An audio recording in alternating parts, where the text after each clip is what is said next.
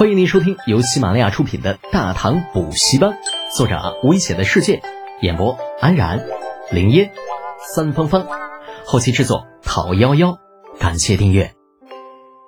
第二百一十六集，送给皇后的礼物下。几个老家伙听到礼物，也是探头过来。那在看到李承前手上之物的时候，纷纷露出了鄙夷的神情。咦，一个破铁环，太子这礼物果真别致啊！胡说，那明明就是铜的。嗯，就是这个样子丑了些。哎呀，算了算了，太子殿下手头拮据，能够拿出这样的东西啊，已经不错了。这尼玛，这些都是些什么人呢？李承前欲哭无泪，呃，刚想说点什么，啊，却听到有人接住话头道：“太子殿下，不知此物可有什么名堂啊？”这说话的是李刚，太子太师的身份以及八十多岁的年龄，让这个小老头有了为所欲为的能力。他一开口，立刻就没人再吱声了。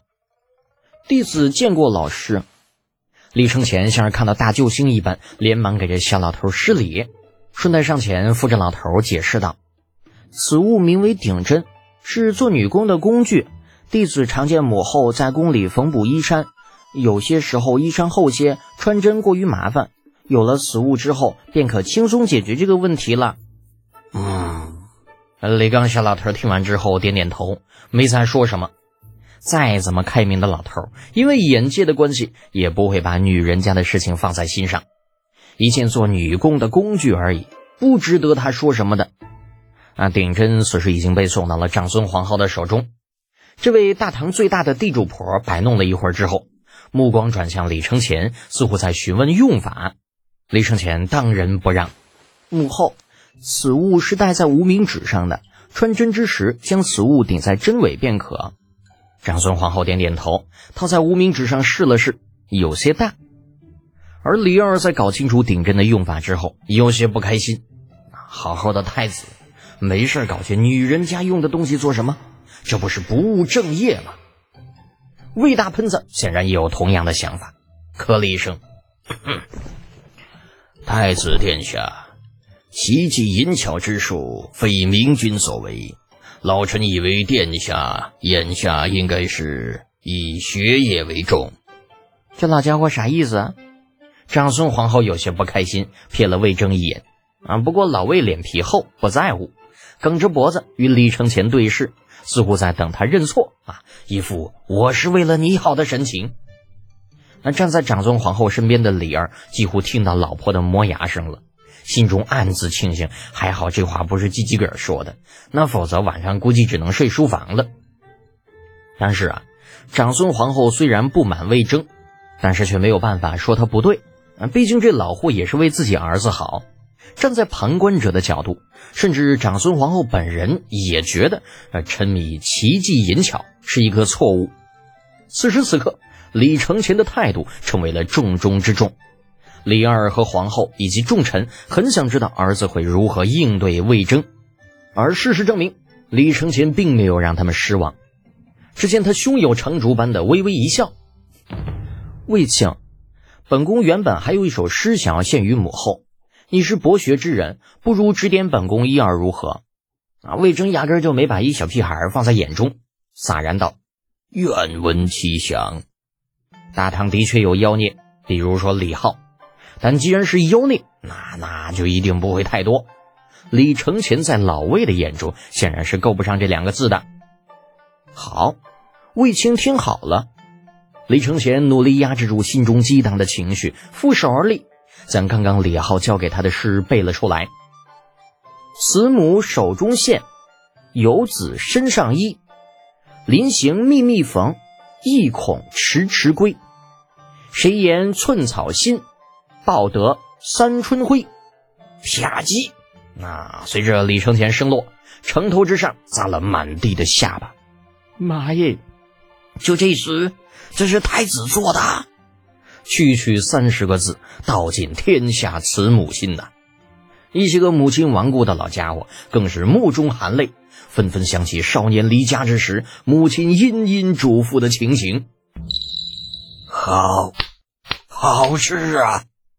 一片沉默的气氛中，老李刚顿了顿手中的拐杖，对李二道：“陛下，太子仁孝，此为大唐之福，百姓之福啊！”霎时间，承天门城楼之上一片赞扬之声，再也没有人说李承前半个不字。就连魏征这老黑脸也是一反常态，露出了欣慰的表情，对李承前深施一礼，以示歉意。华夏传统以孝为先，没人忍心指责一个孝顺的孩子。而长孙皇后更是俯下身子，将李承前拉到自己的身边，轻轻地抚摸着他的小脸儿，红着眼睛道：“钱儿有心了。”母后。李承前也没有想到此事一出会有如此大的反应，那整个人都还处在懵逼的状态呢。李二欣慰的点点头，看向李承前的目光中无比的满意，当场拟诏：皇太子承前，一令听从，在兹续引。自今以后，素人为尚书省有不服者，与东宫上启，令承前断绝。今若有故之所见。未礼不尽，然后闻奏。此诏一出，众老或哗然。这尼玛有些过了吧？这小子才几岁呀，就可以上朝了？那句“素人为尚书省有不服者，与东宫上启，令承前决断”，更是让人心惊。这等于是有名无实的尚书令了，好不好？要知道，在武德年间，李二就曾担任过尚书令。那后来，李二当了皇帝，尚书令一职便一直空着。这现如今落到了李承乾的头上，这说明了什么？不言而喻啊！长孙无忌喜不自胜啊，连连给李承乾打眼色，让他谢恩。这小崽子是他的外甥，对于长孙家来说，他越受重视，长孙家获得的利益也就越大。啊，李承乾倒是没有那么多心思，不过老头子有赏，那就接着呗。上前谢了恩，心中愈发念着李浩的好。城门楼子下面，那一群小年轻不知道这上面发生了啥，纷纷抬头观望。只有李雪燕和金圣曼二女隐约猜到了一些，各自对李浩投去了诧异的目光。李雪燕好奇的问道：“小姐，你刚刚跟太子说了什么？”李浩神秘一笑：“别问，问就是什么都没说。”德行，谁稀罕听呀？